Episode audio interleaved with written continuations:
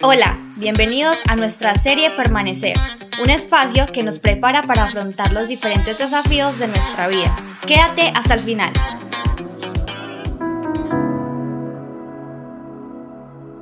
A lo largo de nuestra historia han habido un sinfín de teorías y predicciones apocalípticas que han querido acertar acerca del regreso de Jesucristo, el apocalipsis, el rapto o el fin del mundo.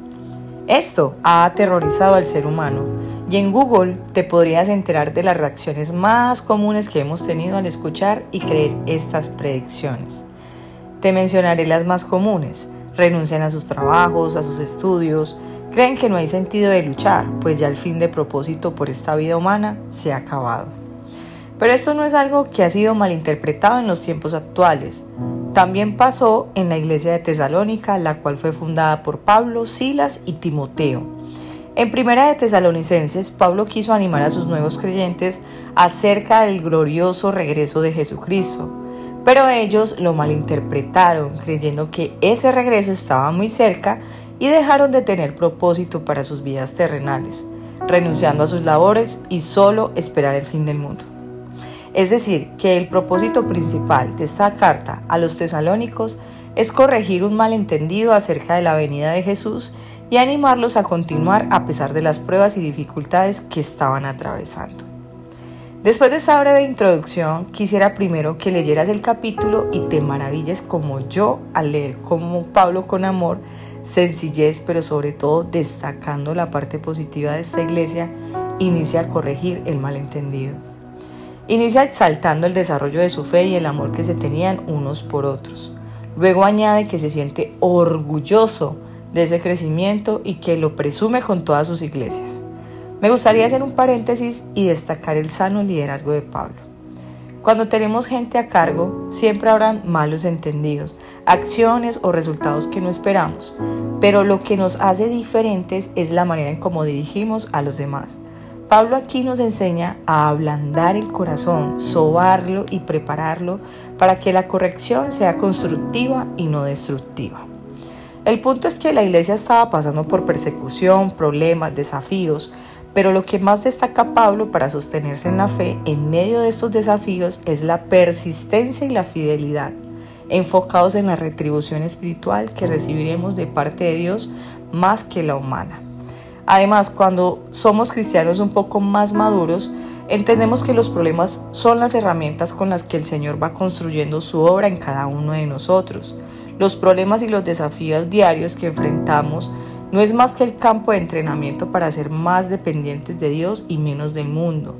Forma en nosotros firmeza de carácter y nos da la oportunidad de consolar a otros con la autoridad de la prueba vencida y dar fe de que Dios siempre estuvo ahí. Pablo habla de que Dios nos hará justicia, pero mientras todo esto pasa, nos hace la invitación a vivir una vida conforme a los principios bíblicos, trabajando arduamente para el reino de Dios como prioridad y siendo ejemplo de ellos en nuestro contexto cotidiano.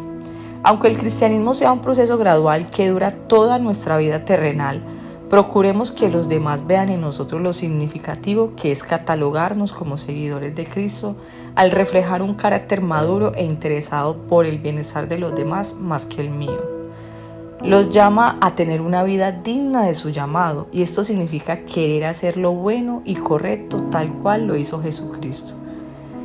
¿Qué crees que dejó de ocurrir en tu vida debido a las pruebas? ¿Perdiste la fe?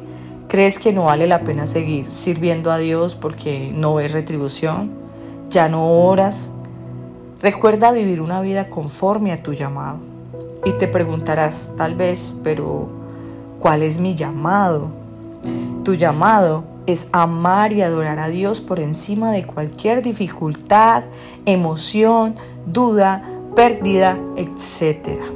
Como dice Job 13:15, Dios podría matarme, pero es mi única esperanza.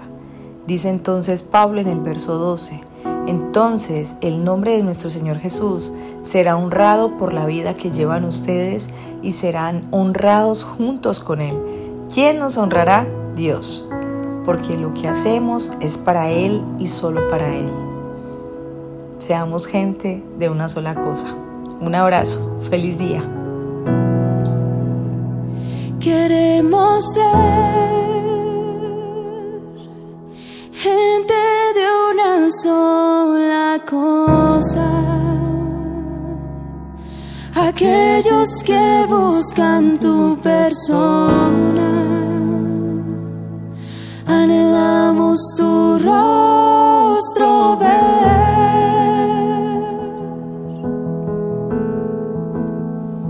Queremos ser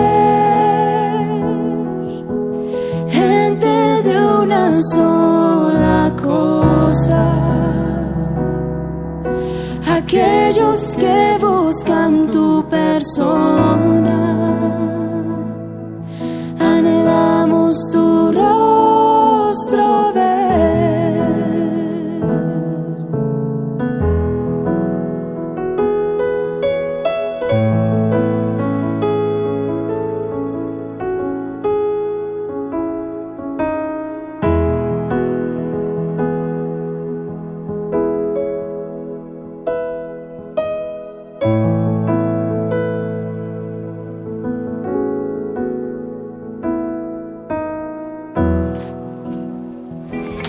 Somos Comunife Urabá, un lugar para la gente de hoy.